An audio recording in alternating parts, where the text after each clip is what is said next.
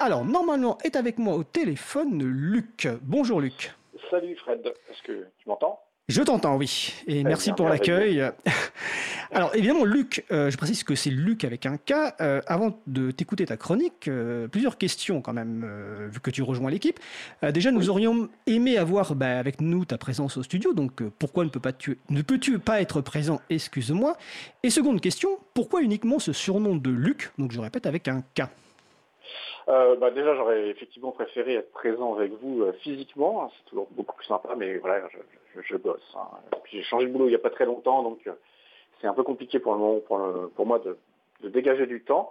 Mais j'espère bien euh, la prochaine fois pouvoir euh, venir physiquement dans le studio. Voilà, côté pseudo, bon, comme je racontais, je pense, un, paquet d'imbécilité. J'aime bien séparer, hein, même s'il n'y a pas de grand mystère derrière, mon identité réelle et mon pseudo. J'ai un pseudo complet qui est l'incroyable Luc, mais voilà, ça fait un petit peu prétentieux, donc je préfère Luc tout court, avec un K, ça, change tout. D'accord, alors pour les personnes qui veulent en découvrir un peu plus sur toi, ils peuvent aller sur le site incroyableluc.org, donc tout attaché et avec un K. Écoute Luc, je te laisse la parole pour ta chronique. Bien, je te l'avais bien dit, euh, c'est un truc que j'aime bien balancer.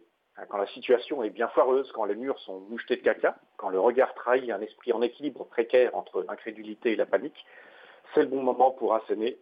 Je te l'avais bien dit.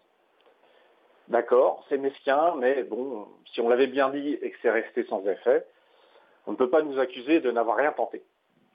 Oui, on profite d'un moment de faiblesse pour appuyer là où ça fait mal, mais bon, voilà, on a chacun nos petits travers. Certains donnent généreusement le cancer à leurs proches par le tabagisme passif, d'autres maximisent leurs chances de les broyer dans leur bagnole en roulant comme des cons. Il y en a même qui font les deux en même temps. Alors je peux bien me permettre ce petit accès de mesquinerie, euh, qui ne blesse que l'ego et faire cette citation d'Homère, attention, c'est facile de critiquer, mais c'est plus amusant de se moquer. Alors je précise que la citation, c'est Homer Simpson, hein, pas Homer, le poète grec, qui a démontré que libre n'est pas gratuit au 8e siècle avant l'hypothétique naissance de Jésus-Christ. Enfin, je crois. Euh, j'ai peut-être pas tout compris. Alors pourquoi parler de ça maintenant? Parce que la Cour des comptes s'est penchée cet été sur le service public du numérique éducatif. Elle s'est notamment exprimée sur ce qu'elle désigne avec des guillemets le plan tablette. Ça avait beaucoup fait râler les libristes et les défenseurs des libertés numériques de tout poil à l'époque. Le plan tablette consistait pour l'essentiel à distribuer généreusement le dernier machin technologique à la mode, sans aucun plan pédagogique particulier. La Cour des comptes aurait dû l'appeler plan verroterie numérique et digital, même avec des guillemets, c'est plus précis.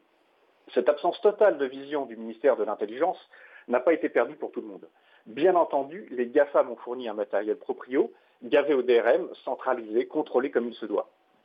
Ils ont pu ainsi placer les données personnelles des élèves à leur portée.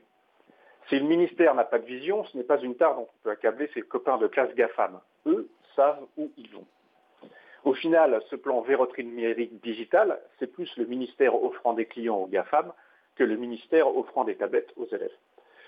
Je me demande parfois s'il n'y a pas un vrai souci de masochisme dans les ministères. Peut-être ne pondent-ils ces plans foireux et ignorent les critiques argumentées qu'on leur adresse que dans le but de se faire étrier par la Cour des comptes quelques années plus tard. J'imagine qu'ils en discutent actuellement le midi à la cantine avec une petite, lueur lubrique dans l'œil et une tache de mayonnaise au niveau du pectoral droit. T'as vu ce que la Cour des comptes nous a mis? Ah oui, on a vraiment pris cher. En conséquence, nous autres libristes et autres militants des libertés numériques devrions contribuer à leur plaisir trouble et leur asséner de vidéos, on vous l'avait bien dit. ajouter une couche à leur plaisir honteux, ne peut que nous faire remonter dans leur estime. Peut-être nous écouteront-ils un peu plus, peut-être on pourrait leur faire découvrir d'autres types de plaisirs honteux comme j'avoue que j'ai installé Steam sur mon GNU Linux, j'ai Alexa dans mon salon, du coup je n'ai de conversation sérieuse que dans la cuisine, ou j'ai tout mis chez Apple parce que je crois qu'une boîte qui prend tout mon argent ne va pas en plus me voler ma vie.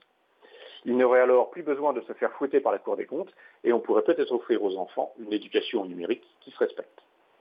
Eh bien, écoute, merci Luc. Donc, c'était ta chronique, la pituite de Luc. Je pense qu'à un moment ou un autre, on te posera la question de la signification. On va laisser les personnes qui nous écoutent proposer des significations possibles. Et on se retrouve donc euh, le mois prochain. Eh bien, merci. Oui, bonne émission. Et on se retrouve le mois prochain. Merci Luc. Bonne journée.